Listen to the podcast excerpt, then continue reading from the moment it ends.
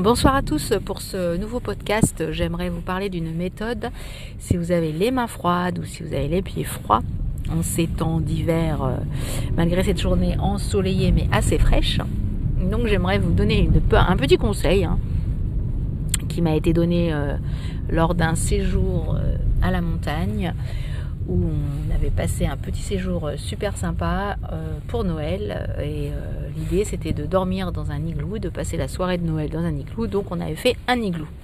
Donc effectivement, comme il faisait à peu près moins 20, voire moins 30 presque, il ne fallait pas rester les deux pieds dans le même sabot et surtout il fallait euh, dès que les mains commençaient à être un peu gelées ou les pieds aussi trouver euh, donc euh, cette méthode qui nous a été bien utile. Alors en fait cette méthode c'est tout simple. Quand vous êtes debout, vous tendez, si vous avez donc les mains assez froides et gelées, vous tendez un bras mais bien droit le, bras et vous écartez vos doigts et vous faites, vous secouez le bras en fait tout simplement, bien tendu votre bras comme si je ne sais pas si je dis ça, si tout le monde va comprendre, comme si à l'époque de nos grands-mères, on secouait la salade avec un panier à salade pour égoutter la salade.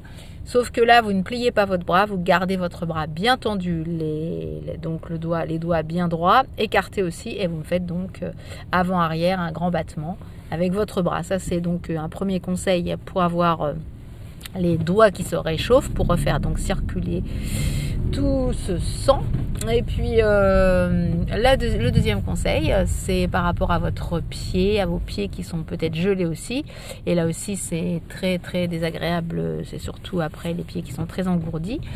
Donc vous levez un genou, vous gardez donc le dos bien droit également, vous levez un genou et avec euh, une main, donc la main du même côté hein, pour garder l'équilibre, vous tapotez sur votre genou en fait. Avec votre main bien à plat, vous tapez sur votre dessus de cuisse, vous tapez sur votre quadriceps.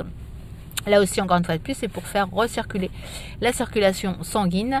Et, euh, de cette façon, vous allez avoir donc euh, le pied qui va se réactiver, enfin la circulation qui se réactive et euh, vous allez voir que ça marche, ça marche vraiment. Donc vous faites euh, bien sûr la même chose hein, de l'autre côté, parce qu'en général on a souvent les deux pieds qui sont froids.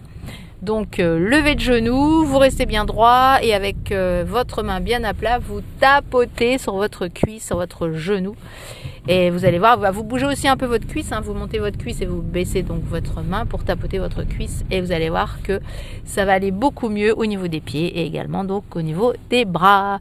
Donc voilà, bras tendus, doigts écartés, je fais un grand battement avec mon bras d'avant en arrière de cette façon, ça recircule bien et je n'ai plus froid aux mains.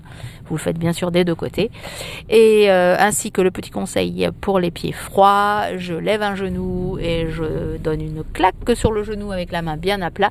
Je fais plusieurs en général, plusieurs levées de genoux et plusieurs claques sur le genou pour que ça fonctionne. Et la même chose de l'autre côté.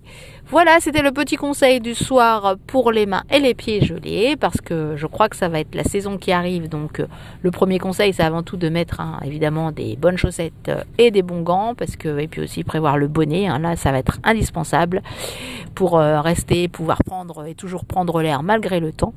Donc euh, donc voilà. Mais sinon, écoutez ce conseil et vous allez voir, ça va aller beaucoup mieux. Bonne soirée et à demain. Ciao.